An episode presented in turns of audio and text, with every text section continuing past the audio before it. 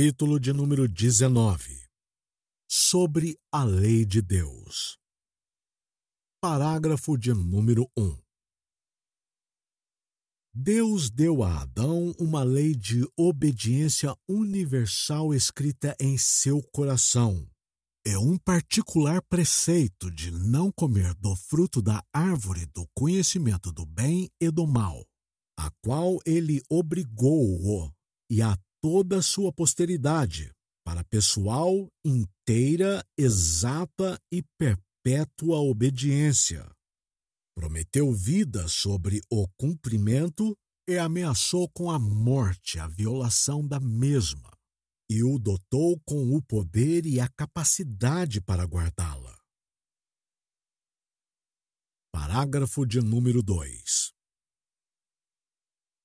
A mesma lei que primeiramente foi escrita no coração do homem, continuou a ser uma regra perfeita de justiça após a queda e foi entregue por Deus no Monte Sinai em dez mandamentos e escrita em duas tábuas.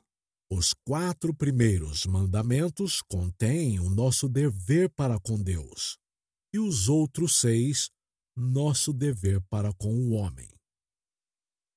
Parágrafo de número 3.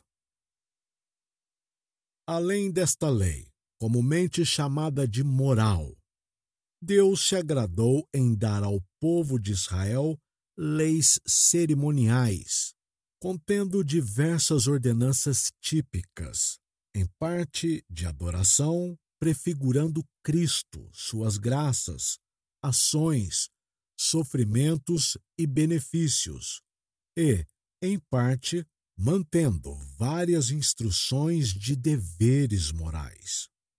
Todas as leis cerimoniais, sendo impostas apenas até o tempo da Reformação, são por Jesus Cristo, o verdadeiro Messias e único legislador, que foi dotado com o poder da parte do Pai para este fim, cumpridas e revogadas. Parágrafo de número 4. Para eles, ele também deu várias leis civis, que expiraram com a nação daquele povo, não obrigando a ninguém em virtude daquela instituição. Somente sua equidade geral possui um valor moral. Parágrafo de número 5. Lei moral obriga para sempre a todos, tanto pessoas justificadas como as demais, a obediência da mesma, e isso não apenas no que diz respeito à matéria nela contida, mas também no que diz respeito à autoridade de Deus, o Criador, que a deu. Nem o Cristo no Evangelho de forma alguma abroga, mas antes confirma esta obrigação. Parágrafo de número 6. Embora os verdadeiros crentes não estejam sob a lei como um pacto de obras, para serem por ela justificados ou condenados, contudo, esta é de grande utilidade para eles, assim como para os outros, em que, como uma regra de vida, informando-os sobre a vontade de Deus e de seu dever.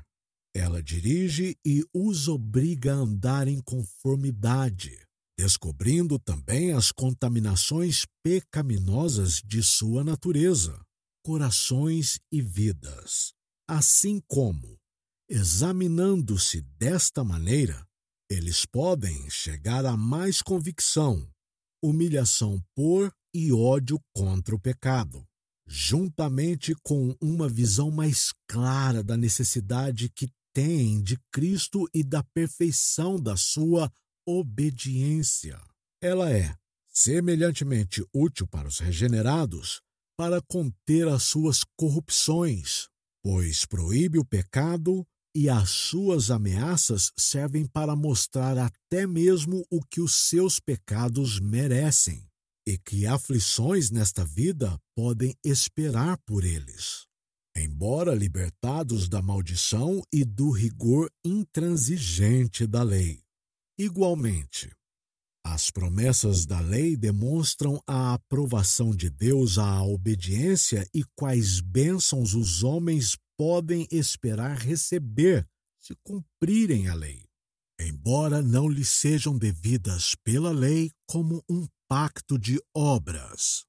Assim como um homem faz o bem e evita o mal, porque a lei anima a um e desencoraja o outro, não é evidência de que ele esteja debaixo da lei e não debaixo da graça.